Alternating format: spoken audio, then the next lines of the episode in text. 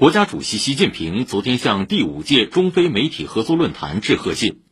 习近平指出，中国和非洲国家是休戚与共的命运共同体，希望中非媒体继续秉持中非友好合作精神，努力做人文交流的推动者、公平正义的守望者、全球发展的促进者，共同讲好新时代中非故事，传播全人类共同价值，为推动构建人类命运共同体贡献智慧和力量。第五届中非媒体合作论坛当天在北京举行，主题为“新愿景、新发展、新合作”，